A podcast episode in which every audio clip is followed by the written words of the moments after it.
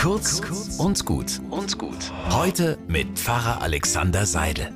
Sehr geehrter Kunde, Ihr Datenvolumen ist aufgebraucht. Sie surfen ab sofort mit reduzierter Geschwindigkeit, wie ich diese Botschaft auf dem Smartphone hasse. Effektiv geht dann ja fast nichts mehr. Surfen, Lieder streamen, Fotos verschicken kann ich getrost vergessen.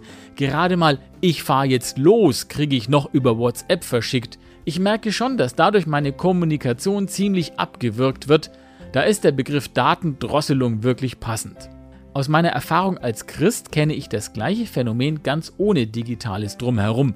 Manchmal habe ich nämlich einen richtig guten Draht zu meinem Gott. Da passt alles, keine offenen Fragen und abends erzähle ich ihm groß und breit, was mir alles durch den Kopf geht. Und dann gibt es Zeiten, da ist alles wie abgewürgt, da habe ich keine Lust zum Beten, weil gefühlt auch nichts zurückkommt, weil ich diesen Gott dann gerade auch nicht verstehe. Da reicht es dann gerade mal für ein lieber Gott hilft, dass der Tag gut wird.